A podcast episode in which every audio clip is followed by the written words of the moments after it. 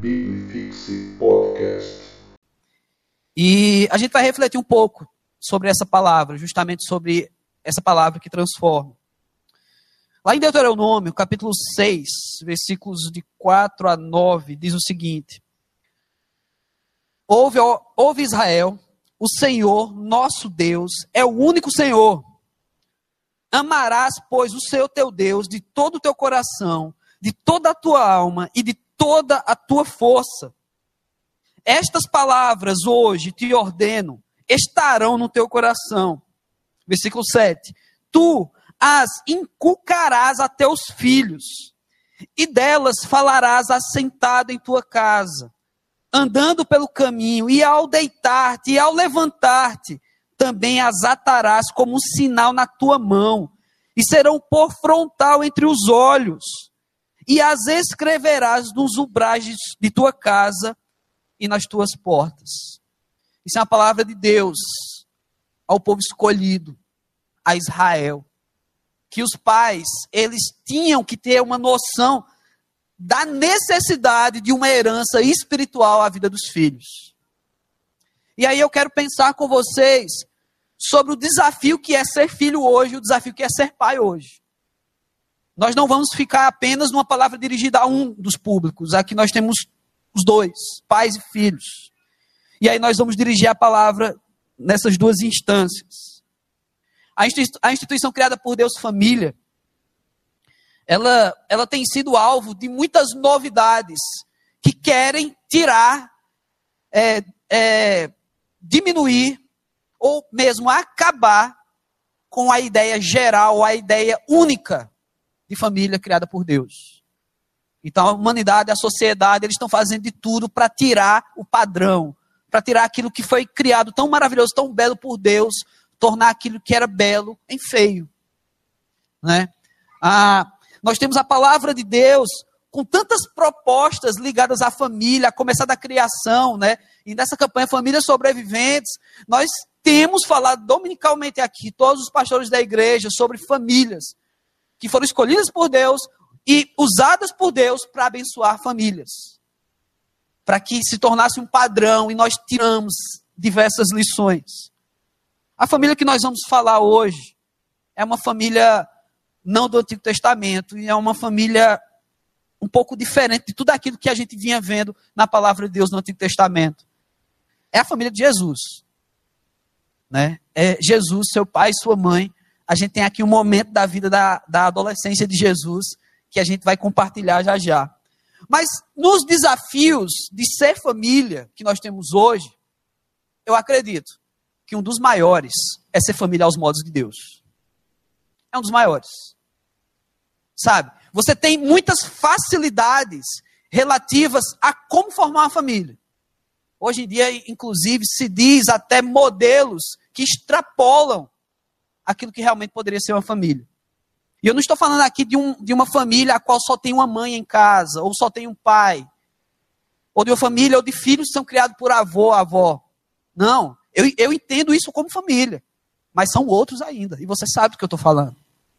E aí nós começamos a ficar num contexto, numa situação que parece que o nosso discurso, ou de alguns pastores televisivos, é como se nós fôssemos apenas vítimas da situação. Quando não, nós não somos vítima. O Criador, que é o nosso Deus, ele diz como tem que ser. E a nossa responsabilidade não é simplesmente ser vitimados, mas é ensinar a sociedade como é que tem que ser. E isso é difícil. Porque uma coisa é apenas dizer como tem que ser, outra coisa é fazer como tem que ser.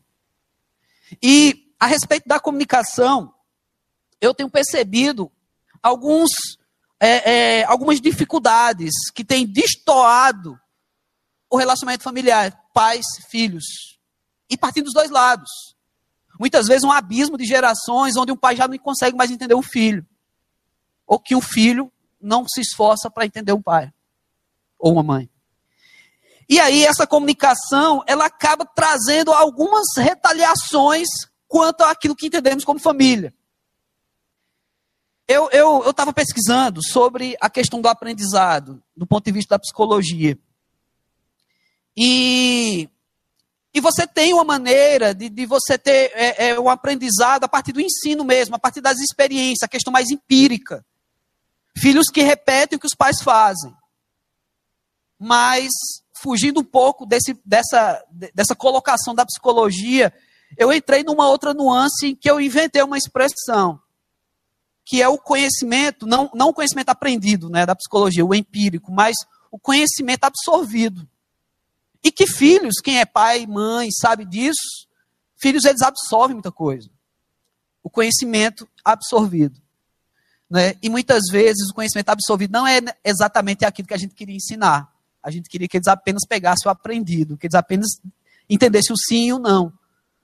Mas o absorvido, muitas vezes, os filhos vêm trazendo coisas que não são tão legais. Eu quero pensar sobre esse desafio da comunicação. Agora sim, lá em Lucas, capítulo 2, a partir do versículo 41. Esse é o texto da nossa reflexão.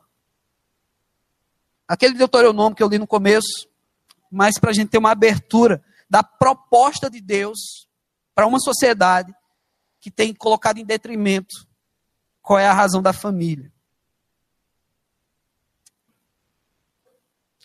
Lucas 2, a partir do 41.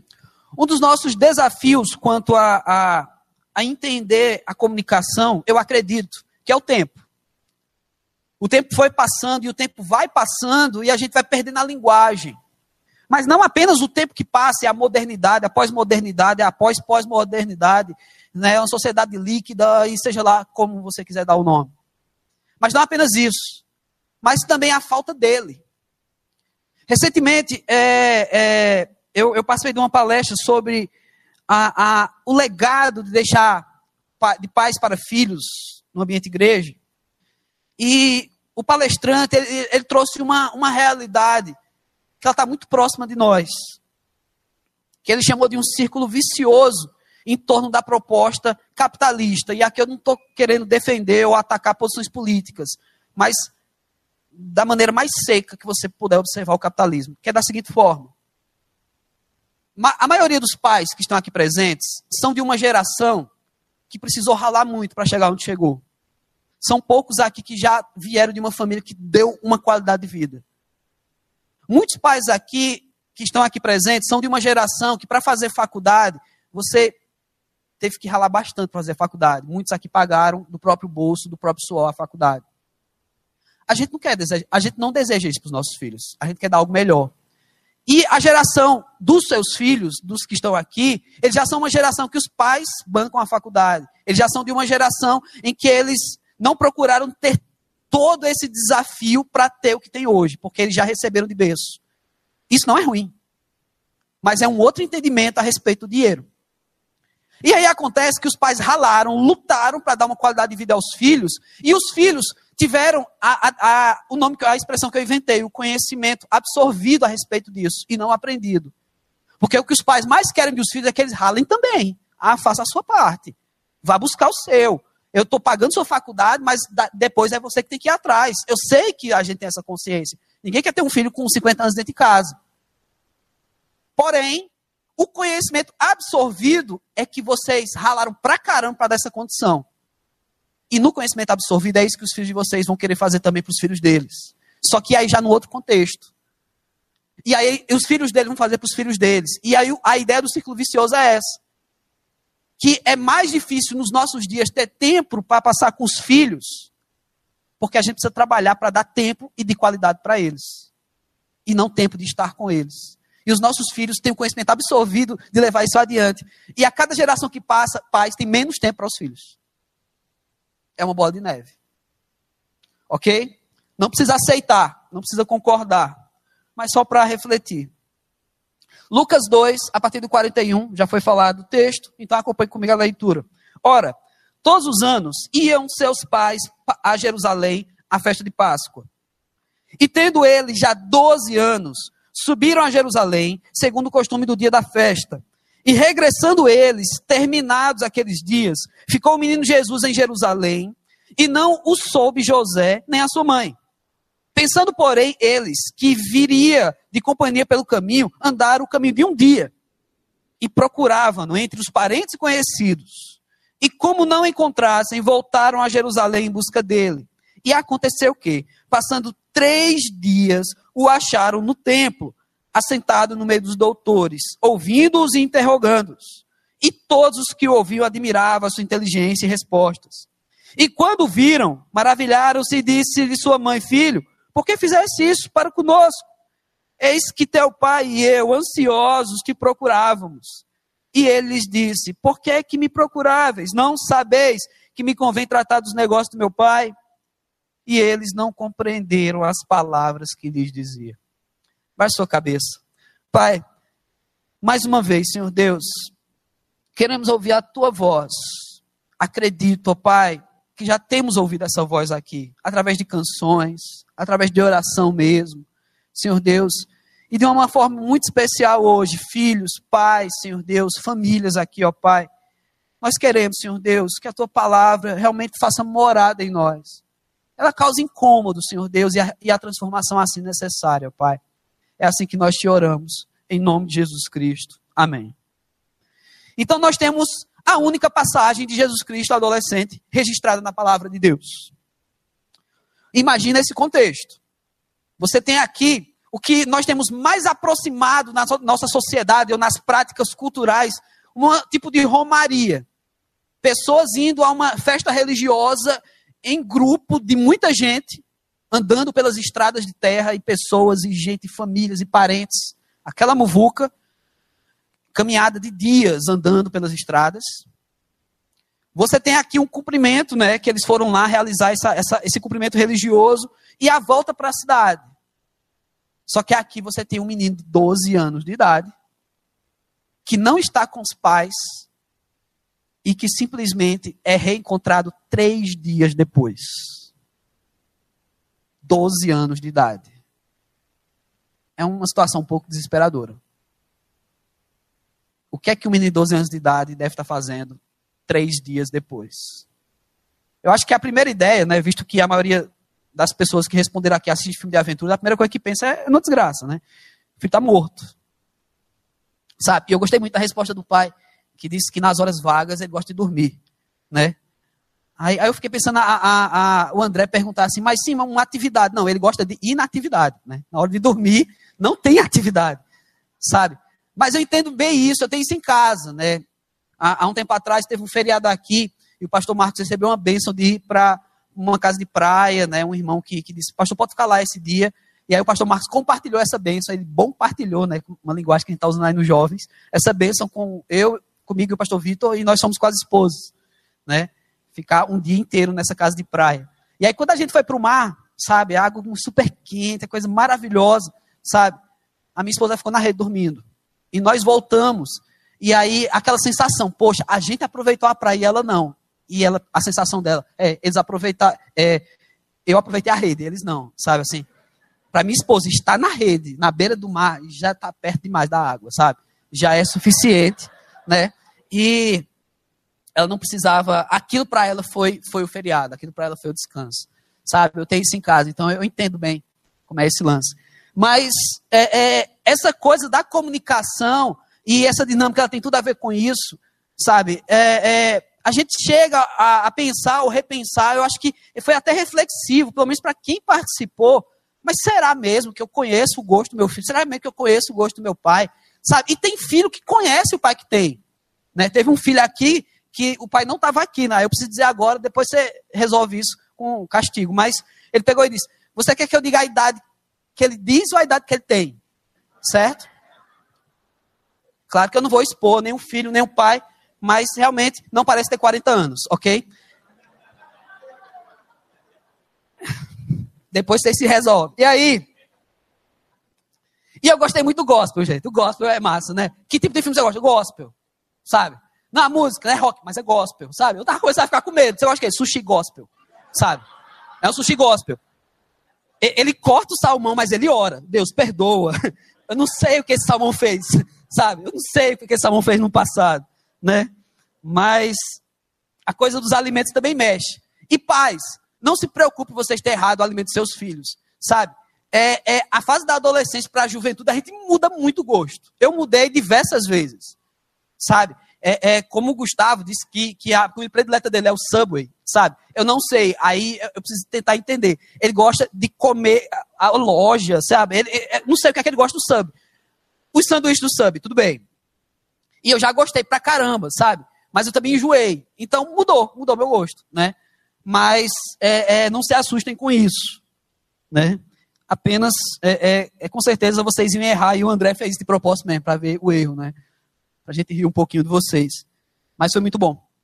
A comunicação, então, em vários pontos, em vários momentos, ela fica quebrada. A gente vai perdendo. Sabe quando o seu filho chega para você e fala algumas gírias que você não faz a menor ideia de onde aquilo saiu? Lógico que os pais hoje, os pais estão mais inteligentes, mais caracterizados. Antigamente, é, é, é, no tempo dos pais, né, no tempo dos nossos pais, no tempo dos pais que estão aqui presentes, quando você ouviu uma palavra, né, é, é, com é, Sérgio Chapelin, quando ele era novo, né, no Jornal Nacional, né, para os pais aqui, os filhos não sabem nem quem é esse cara, né, você ouvia o, o repórter falando uma, uma palavra diferente, você vai para o dicionário. Então era comum nas casas ter um dicionário. Era comum, você tinha um dicionário em casa, isso eram os pais. Hoje os pais estão acompanhando a onda dos filhos. E para que dicionário? E para que conhecer as palavras? A gente tem um Google, né? Então a gente vai para o Google e diz, mas rapaz, foi que meu filho falou, sabe? Teve uma, eu não sei se foi a garota que falou que gosta de um estilo de, de eu não sei se ela falou rap metal, sabe? Eu tenho certeza que um monte de pai fica, mas o que é isso? Sabe? Será que é, é sofrência? Será que é o Pablo? Sabe? Para a cabeça do pai, na, na, cabeça do pai, vai, vai passar um monte de ideias, né? Tem o Pablo aqui na bateria, assim, mas é, depois ele vai querer bater em mim, sabe? Eu sempre, eu sempre sou muito baterista, sabe? Eu sempre sou. Eu já vi bateri, baterista usar, por exemplo, duas caixas na bateria, uma bateria diferente. Ele usa dois bancos, sabe? Eu não sei. Eu vou levantar de um e descansar no outro, né? Mas tem o Pablo aqui com a gente, sabe? Eu, eu, eu tinha orado muito pela sua conversão. Mas, gente, a, a palavra de Deus, ela traz nessa relação de Jesus com seus pais, Jesus com 12 anos. E aqui a gente tem todo um cenário, todo um contexto alguns detalhes, alguns pontos sobre a dificuldade da comunicação. E como eu falei antes, por mais que até agora pareça que a minha palavra está direcionada aos pais, a minha preocupação é o que os seus filhos estão ouvindo do que eu estou falando até agora. Porque se eu estou trazendo alguns pontos onde a gente muitas vezes perde na comunicação, a minha ideia é que seu filho tomando posse desse conhecimento, ele facilita a comunicação. E não diga, não, pai, você vai ter que aprender, agora se vire. Você vai ter que entender o que é rap metal. Sabe? E aí, vamos tentar enxergar alguns passos aqui na, no problema de comunicação entre Jesus e seus pais. Em primeiro lugar, nós precisamos ensinar e aprender a ouvir. Entenda bem. As duas coisas juntas. Ensinar e aprender a ouvir. Não apenas ensinar a ouvir e não apenas aprender a ouvir. E também não pensem que é assim, pai, você tem que ensinar a ouvir. E filho, você tem que aprender a ouvir. Não. São as duas coisas juntas. O pai precisa ensinar e aprender, e o filho precisa ensinar e aprender a ouvir. Até porque, vocês que estão aqui comigo, talvez todos concordem comigo. Mas a gente aprende coisas com os filhos. Sabe, eu ainda não tenho filhos, né? Quem, quem me conhece, é, vai fazer um ano que eu estou aqui em Fortaleza, aqui na, na igreja, na, na PIB, e a gente deixou para trás eu, a Simone e o Gregório, né? Nosso cachorro. Né? Eu aprendi muito com o Gregório. Aprendi. Até hoje, eu não mordo, por exemplo, o sofá. Que eu vi que é uma coisa que ele não podia fazer. Eu não faço isso. Eu não fico mordendo o sofá, mastigando almofadas. Mas com certeza, e, eu sou de uma família de cinco filhos, né? Uma ninhada, né? Uma galera, né? Não sei quantos aqui tem uma família nesse tamanho, né? nessa geração hoje. Mas, é, e as gerações passadas tinham muito mais, né? A família da minha mãe eram 14, sabe? Então, assim, era uma galera, sabe? É, minha mãe contava como eles apanhavam de cima para baixo, assim, sabe? Negócio. É, e, e, família grande, recentemente eu estava conversando com uma pessoa que fazia, fez parte de uma família assim, que faz parte, né? Uma família bem grande é, é, ele estava falando que no tempo dele, quando ele tinha, eles aprontavam entre si, todos os filhos tinham que pagar um preço, né, tinham que ser disciplinados, e o pai cansava de bater e disse, amanhã a gente continua. Sabe? Parece Netflix, né? O que, é que vai acontecer amanhã? Sabe? Parece série, né?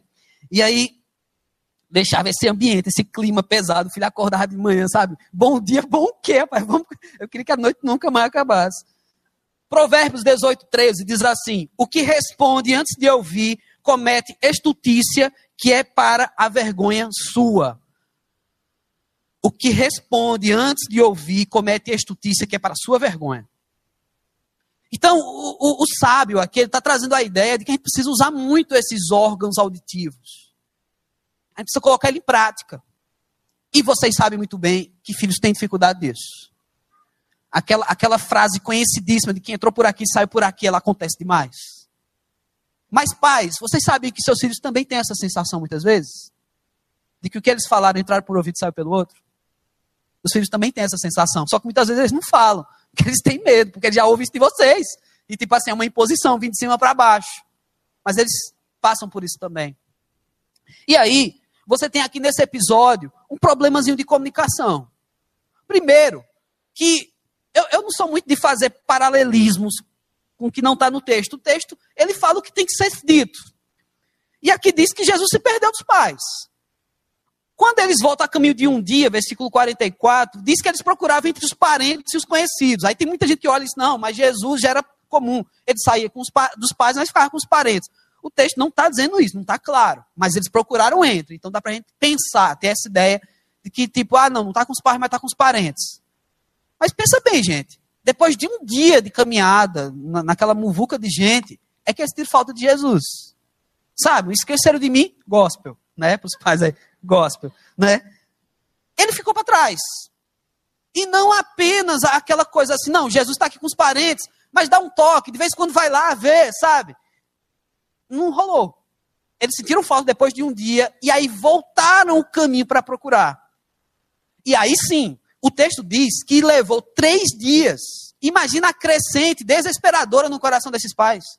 Aí dá para a gente fazer suposições.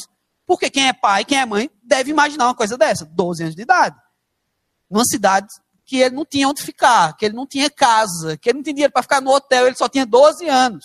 Onde é que esse menino foi parar?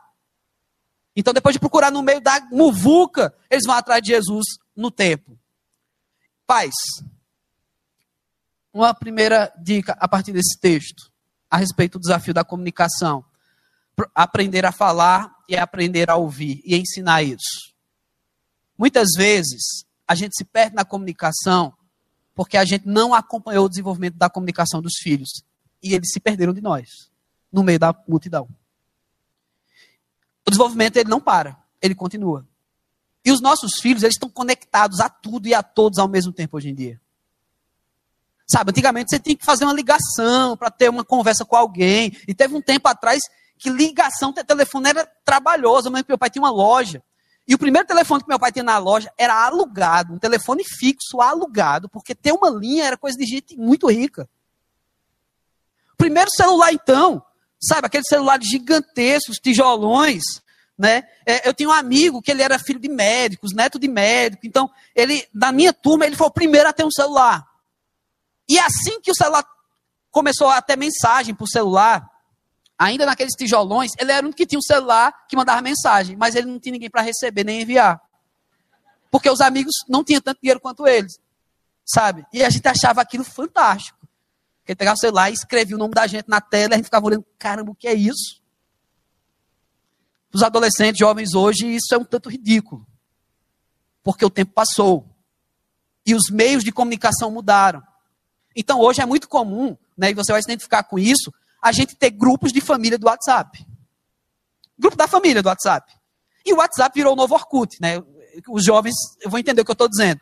Porque era no Orkut que você tinha aquelas imagens, bom dia, e, e aí um, um cheio de florzinhas, bom dia. Sabe? Os adolescentes, eles amam isso, viu, pais? Continua mandando. eles vão me agradecer depois, sabe? Eles vão me metralhar. Eles adoram essas imagens do sim, bom dia. Sabe? E aí, o WhatsApp virou essa comunicação. E agora, é, eu vou dar um spoiler aqui. Vou dar uma coisa que ainda, vou dar uma dica de uma coisa que ainda vai acontecer. O WhatsApp, né, é, é, que foi comprado pelo Facebook, eles já estão fazendo os testes na versão beta já, já está saindo entre testadores é, videoconferência. Então, adolescentes, seus pais vão querer ver vocês agora pelo WhatsApp. É pouco mensagem de áudio agora, viu? Seus pais vão querer ver vocês. E eu não sei, quem aqui estava no cinema hoje pela manhã? Levanta a mão, só para eu ter uma ideia numerológica aqui. Ok, pode baixar a mão. Vou fazer uma pergunta que eu esqueci de fazer no começo. O pastor Vitor perguntou quem nunca veio aqui no dia de sábado, os pais, né? Quem nunca veio aqui no dia de sábado, na igreja, à noite, ver como é o culto dos filhos. Mas eu quero fazer uma outra. Quem nunca veio aqui na igreja? Quem é pai que está visitando a gente aqui hoje? Tem algum? Tem, tem pais visitando a gente hoje. Muito bem. Vocês são curiosos, hein? Adolescente, rapaz. E aí, e jovem também. E aí, é, você olha para o filme de hoje e eu achei uma coisa muito interessante que é uma prática eu fiquei doido para ter filho só para fazer aquilo. Fica a dica, Simone. É... Que a mãe, a Simone está lá atrás, ela está ouvindo. A mãe da, da, da família lá, né? São eram três meninas, são três meninas, que é uma história real, né? Então são três meninas. Ela ia todo fim de dia na cama das, das filhas, nos quartos delas, sentava na cama e, e pedia para a filha compartilhar qual foi a oração dela. Tipo, qual foi os motivos da sua oração? Eu achei impressionante aquilo. Poxa, você sabe onde é que tá o, a, o filho está colocando no seu coração, qual é a direção, o que é que Deus está falando, né? E a mais nova, que tinha seis anos de idade, ela era barrada pelas mais velhas. Eu passei por isso, gente. Eu sou o terceiro filho, né? Eu sou do meio de cinco, mas eu já fui mais novo um dia, né? E e os meus irmãos, eles também pegavam muito pesado comigo, fazia muito aquilo que hoje a gente chama de bullying. E a mais nova, ela tinha uma oração que ela pedia para Deus fazer ela ficar mais velha do que as, as irmãs mais velhas, sabe? É uma oração impossível. Mas isso para uma mãe faz muito sentido. O que, é que ela está comunicando quando ela está pedindo a Deus para ser mais velha? E é um alerta. Essa menina está querendo amadurecer muito rápido. Gente, numa conversa de cinco minutos na beira da cama com o filho sobre o que é que ele está orando, você consegue descobrir muita coisa. Mas essa palavra, como eu falei hoje, não é para os pais apenas. Filhos, vocês têm que facilitar também o negócio. Vocês têm que falar para seus pais o que vocês sonham e quais são os seus anseios. Sabe? Porque a, o abismo das gerações é necessariamente um abismo. Então, existem dois lados na beira desse abismo. Aqueles que se distanciam porque não querem se aproximar, não querem que os pais entrem na intimidade, e os pais que perderam o filho, como os pais de Jesus perderam ele na multidão. Porque Jesus também, gente, o texto não fala nada disso. Jesus também não se preocupou em mandar um recado. A comunicação aqui foi quebrada dos dois sentidos. Os pais não tiveram nenhuma notícia onde é que Jesus estava. E Jesus ficou. Segundo ponto. Nós precisamos ser verdadeiro, verdadeiros naquilo que falamos. Efésios 4, 25. Por isso, deixai a mentira e falai a verdade, cada um com seu próximo, porque somos membros uns dos outros. A mentira ela, ela é perigosa. E é pesado falar sobre mentir, sobre isso para a igreja, porque parece que a partir daqui para cima, do pastor para o ouvinte, para a ovelha, é como se já tivesse saído palavras de julgamento. Mas eu não quero que você pense nessa, nessa, dessa natureza. Lembra que eu falei no começo que existem a, a, a, realidade do ensino aprendido, a questão empírica de olhar, aprender as experiências, ouvir o que os pais falam. Mas eu também defendo a ideia que existe um tipo de conhecimento que ele é absorvido, sem necessariamente você ter ensinado. Infelizmente, gente, na natureza humana, a gente tem uma, uma tendência a desenvolver coisas, como mentir, que ninguém precisa ensinar. Sabe? Aquela coisa que a criança nem está falando ainda, mas quebrou um negócio, ela já aponta para o cachorro. Quem já viu isso? Sabe? Como assim, criança? De onde você tirou isso? Sabe? Como você já está empolado dentro da força, mas você nem cresceu ainda? Sabe, que história é essa? Pois é. E a mentira, ela não é por acaso que ela é tantas vezes apontada, trabalhada e criticada e orientada a respeito das consequências disso na palavra de Deus. A Bíblia diz, e, e, eu sou, na realidade, eu sou quem a Bíblia diz que eu sou. Se eu sou cristão, eu tenho que acreditar nisso. Eu sou quem a Bíblia diz que eu sou. Eu não posso é, é, contraponderar o que, a Bíblia, o que a Bíblia diz. Não, eu sou o que eu penso que eu sou, e a Bíblia acrescenta. Não, eu sou o que a Bíblia diz que eu sou. E a Bíblia diz que nós somos pecadores. E que por ser pecadores, a Bíblia diz que nós estamos destituídos da graça de Deus. Mas ao mesmo tempo a Bíblia diz que tem uma graça que ela suplanta toda essa coisa do ser ou não ser pecador. Ela quebra isso. Mas tem um detalhe: é por ser pecador que nós somos salvos em Cristo Jesus. Ele morreu pelos pecados. Então não há ninguém perfeito. Porém, por ter essa natureza, essa coisa que vem conosco, já de fábrica, a gente precisa ter muito cuidado. Porque do conhecimento absorvido, muitas vezes os filhos aprendem dos pais também a mentir. E mentiras bobas, mentiras pequenas. Mas sabe, aquela coisa de que se você sair daquela porta, o bicho vai te pegar. Isso é uma mentira. Porque a criança não tem condições de entender que lá fora é perigoso, que lá fora tem pessoas que vão fazer mal a ela. E na maioria dos casos, dependendo da idade, a criança já tem isso. Sabe, eu preciso confessar uma coisa para vocês. E se o pastor Marcos não tivesse aqui, eu falaria do mesmo jeito, não é porque está aqui que eu estou querendo né, fazer um agrado. Mas um dos motivos, e falamos isso para o pastor Marcos, eu e a Simone, um dos motivos que falou muito ao nosso coração, o convite a, a essa igreja, é o fato que essa igreja leva a sério a educação para crianças. De que a gente não fique somente entretendo crianças. Como que quando ela crescer, ela vai ter condições de entender. Não, as crianças dessa igreja, elas ouvem a palavra de Deus. E eu e a Simone, a gente se preocupa muito com isso, quando vierem os nossos filhos. Porque a gente tem uma coisa de subestimar a capacidade das nossas crianças. E tem pais que o filho é uma criança para sempre. Sabe? O filho já está velho, já está barbado, sabe? Meu filhinho, você já escovou os dentes hoje? Sabe? É normal. Para minha mãe, eu ainda sou um bebê, apesar de ter um tamanho de bebê, sabe? Mas é, é para ela, é, é, ela ainda quer cuidar de mim, é incrível, sabe? E poxa, mãe, eu já sei cuidar de mim, sabe? É, hoje, olha para os dois lados quando atravessei a rua, sabe? Então, eu aprendi algumas coisas que ela me disse. Mas, para os pais, os filhos serão sempre carentes de cuidado. E esse é um detalhe que na comunicação a gente se quebra. Porque para ter, e muitos pais têm isso, o cuidado excessivo, vocês às vezes cria todo um universo para teu filho ter medo do mundo. Cuidado com isso, cuidado com aquilo. E ao invés de capacitar, preparar teu filho para enfrentar a vida, você está protegendo tanto. E isso não passa, muitas vezes, de mentira. É chato falar isso. Mas às vezes a gente cria muita coisa. Só para assustar um pouquinho, para o filho ficar mais perto de nós a verdade, ela pode ser muitas vezes difícil de entender, dependendo da idade. A verdade, ela pode ser muitas vezes é, é, chato de falar. Onde muitas vezes a verdade é que o pai e a mãe foram um filho assim. E tem dificuldade de falar, ó, a gente fez tudo isso, por isso que a gente não quer. Mas a gente está inventando toda uma história para você não ir, ao invés de dizer quem nós fomos. Mas os filhos também desenvolvem essa capacidade de mentir. E que tem uma facilidade gigantesca, principalmente na adolescência, de esconder a vida dos pais. E aqui eu estou falando um papo muito sério aos adolescentes. Vocês sabem que vocês têm essa capacidade de esconder dos seus pais. A mãe, mãe tem uma coisa, né? Mãe sente. A mãe sabe que nem tudo aquilo é verdade, ou que tem alguma coisa faltando.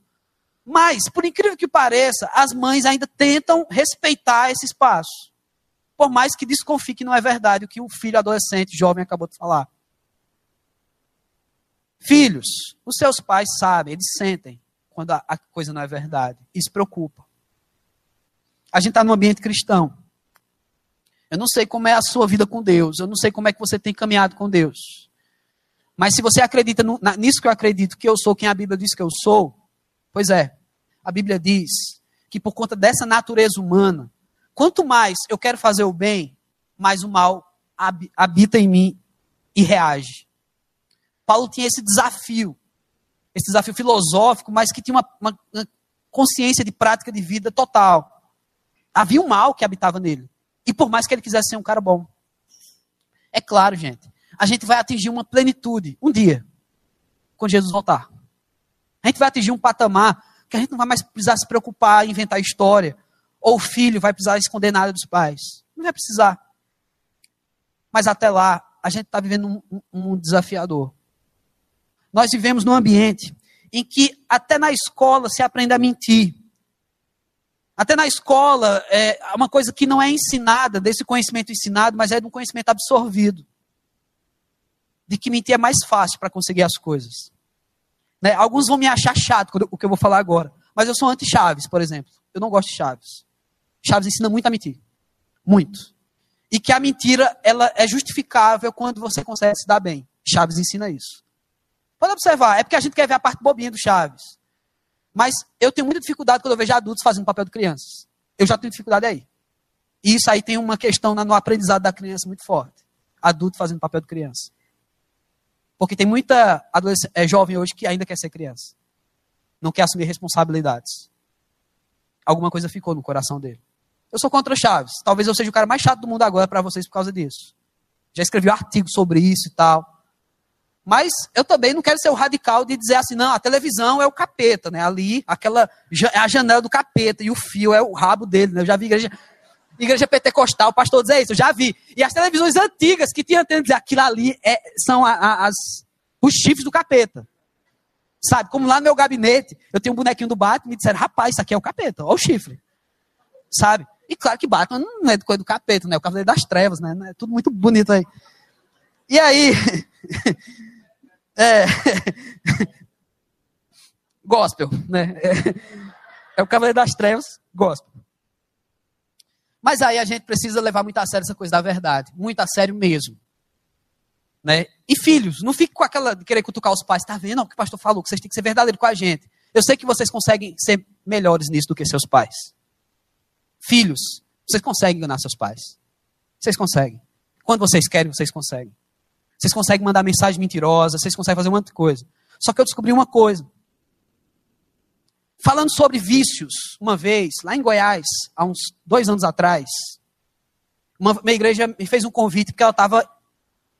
Muitos jovens da igreja estavam envolvidos em jogo apostado, poker. Apostado mesmo. Já tinha um garoto de uma igreja que tinha perdido um carro apostado no jogo de poker. Então o negócio não era coisa bobinha, sabe? Não era assim, vamos ver quem toma uma Coca-Cola 2 litros. Não. Feito a gente fazer acampamento. Não, faz isso não, os pais, faz isso não.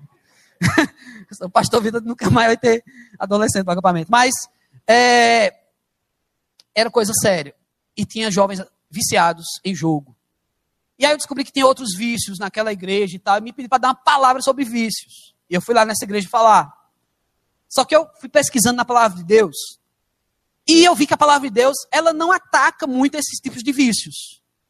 A palavra de Deus fala da embriaguez, o vício do álcool tal, mas ela não fala sobre vício de jogos. Ela não fala sobre vício não sei o quê, vícios modernos, digamos assim, vício na internet, vício no WhatsApp e tal. Não, a Bíblia não diz isso. Mas a Bíblia diz um negócio que me chama muita atenção. É sobre mentira. E aí eu fiz uma correlação, que todo viciado em alguma coisa é viciado em mentir.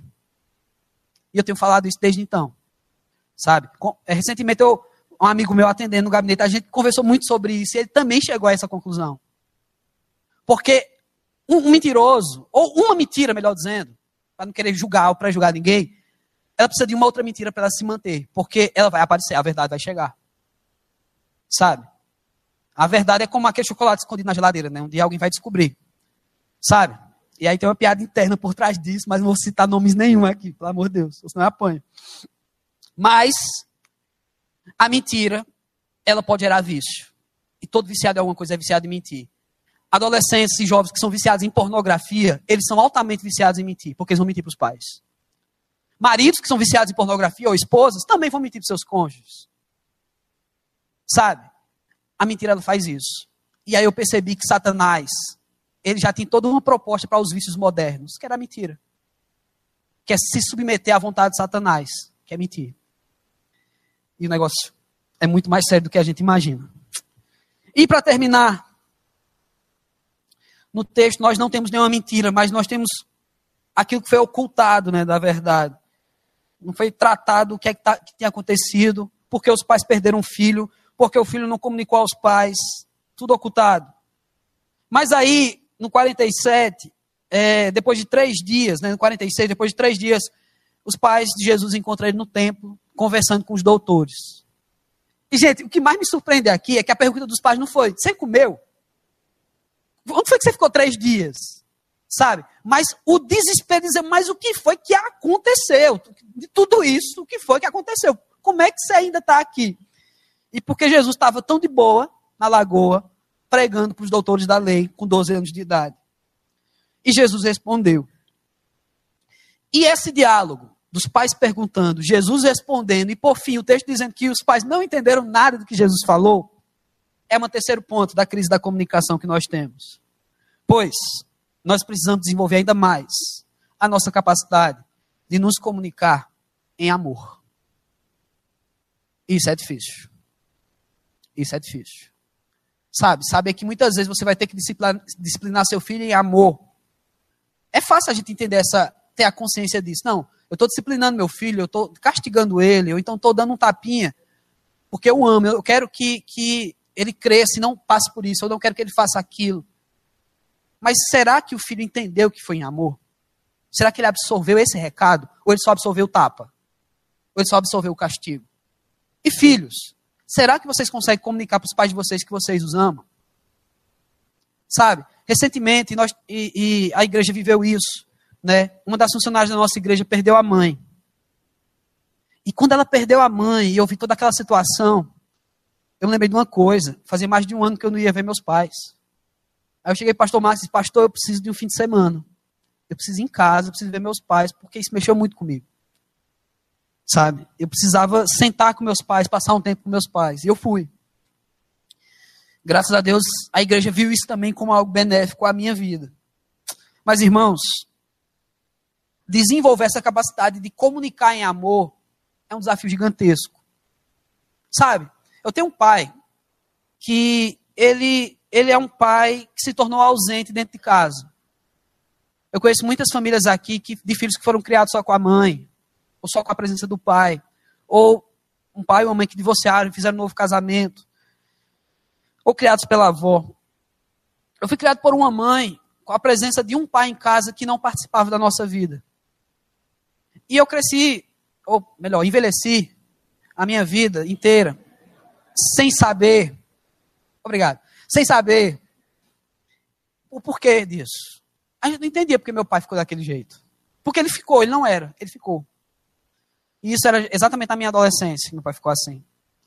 E aí, depois de já ordenado pastor, né, eu estava em Recife, eu fui passar uns dias em casa e orei muito por isso. Deus, me ajuda a ter uma conversa séria com meu pai, que nenhum filho conseguiu ter ainda. E eu abri o coração para meu pai. Eu disse para ele o quanto era difícil ver meu nome ser confundido por ele sabe? Cinco filhos. Mas meu pai nunca acertava o meu, sabe? O quanto era difícil eu ver meus dois irmãos mais velhos, eh, que foram reprovados em algum tempo na vida deles, e eu, que sempre me esforcei para nunca reprovar na vida, mas meu pai nunca me dá atenção às minhas notas. Ele nunca me elogiou por causa disso. Ele dizia que era minha obrigação. Porque ele pagava o colégio. E aí eu fui passando e fui colocando, mas aquilo estava muito entalado na minha garganta, doía para sair. Hoje eu falo assim, muito boa. E na expectativa de que meu pai abrisse o coração também, sabe? E falei tudo, tudo, chorei muito e tal, sabe? Depois de velho chorando, né? Feito de gente hoje no filme lá no cinema hoje, sabe? E, e falei tudo pro meu pai. Meu pai pegou e disse: Pois é, eu entendo tudo isso. É, é, eu sei que eu errei, mas eu não, eu não faria diferente. Teve que ser assim. É tipo, mas como assim? Depois que eu abro meu coração, coloco tudo sobre a mesa, eu choro pra caramba, sabe? Desidratei de lágrimas, sabe? E agora ele disse, não, mas, tipo assim, se voltasse no tempo, faria tudo de novo. Caramba, sabe? Mas da, dos aprendizados, né, do conhecimento aprendido ou do absorvido, eu peguei muita coisa do meu pai, mas eu aprendi também como não vou agir com meus filhos.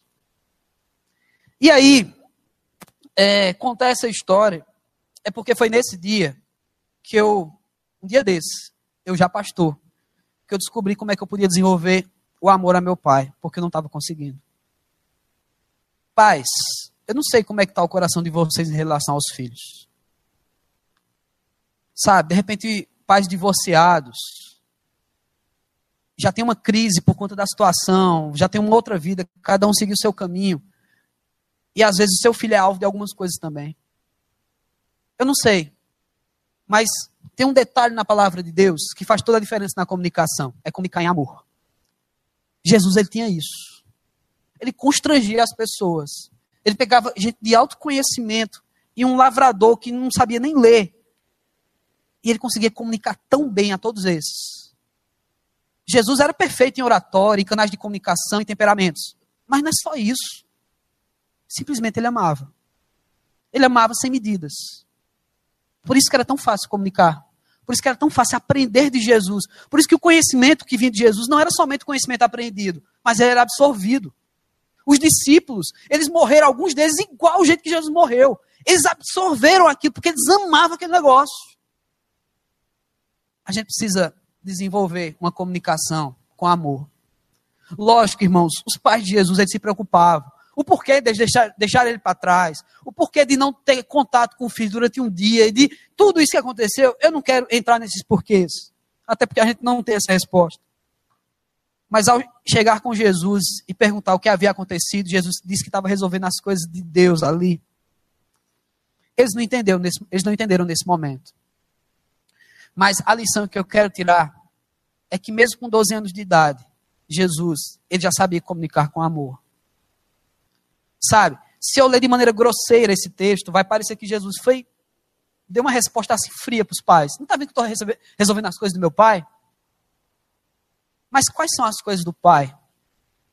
Quais são as coisas de Deus que Jesus estava resolvendo aqui? Pois é, Jesus estava ensinando, ele estava falando, estava ouvindo, estava dialogando. E é exatamente isso, toda a ideia dessa mensagem hoje à noite, a respeito da comunicação. A gente precisa aprender mais a desenvolver isso. A gente precisa orar mais com os filhos. A gente precisa perguntar para os nossos filhos quais foram os motivos de oração deles. Filhos, a gente precisa aprender a amar os nossos pais e nos esforçar para comunicar bem as coisas aos nossos pais por amor. A não mentir porque você ama seu pai e sua mãe. E mentir, você está entrando num, num, vício, você está entrando num buraco e que você vai se maltratar cada vez mais com isso. Isso precisa acontecer dos dois lados. Por isso, eu quero orar com vocês, eu quero orar por vocês. E logo depois da oração, a gente vai ter um clipe que a gente vai passar aí, e a gente vai ter um momento final para encerrar esse culto. Né? Já são nove e meia, os cultos de sábado dos jovens acabam bem tarde, os adolescentes começam mais cedo, acabam um pouco mais tarde. Mas não se desespere, a gente está chegando ao final. Eu queria que a gente aprendesse com essa atitude, com essa porção da palavra de Deus revelada. Onde nós precisamos desenvolver melhor nossa capacidade de comunicação. Isso é esforço, gente. Isso não acontece da noite para o dia. Mas pensem bem, os anos que já se perderam em comunicação, tanto filhos como pais. Sabe? Será que o seu filho está aqui com você, mas ele também já está perdido no meio da multidão? Será que você já não tem tanto contato, já não sabe o que é está se passando no coração do seu filho? Quando Jesus responde e os pais não entendem nada. Jesus não usou gíria nenhuma aqui. Ah, ele usou gíria gospel. Mas, vamos falar com Deus, vamos pensar aí. Filhos, como é que tem sido a sua relação de comunicação com seus pais? Pensa aí. Adolescentes, jovens. Mesmo que seu pai não esteja aqui, baixe sua cabeça, pense sobre isso. Como é que tem sido a sua relação de comunicação? Você está conseguindo transmitir amor em palavras? Ou você está fazendo o contrário, não está transmitindo nada de amor? E pais, como é que tem sido essa comunicação com os filhos? Eles sabem que vocês proíbem, que vocês é, é, castigam, tudo isso em amor, por amor. Vamos pensar um pouco mais sobre isso. Ó oh, Deus amado, tu conheces, Senhor Deus, nosso coração, nossas intenções.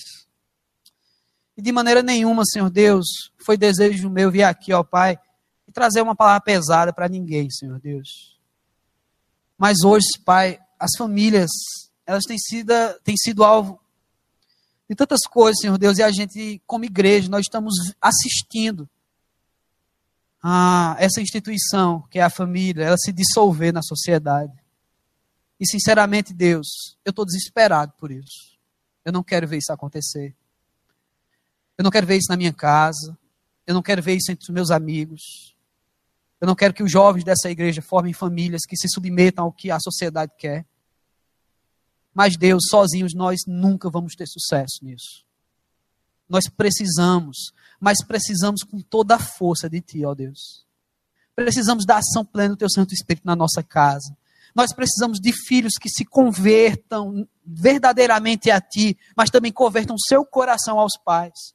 E nós precisamos de pais que entreguem suas vidas ao caminho do Senhor, se ainda não fizeram que assim o façam, mas também que se convertam aos seus filhos.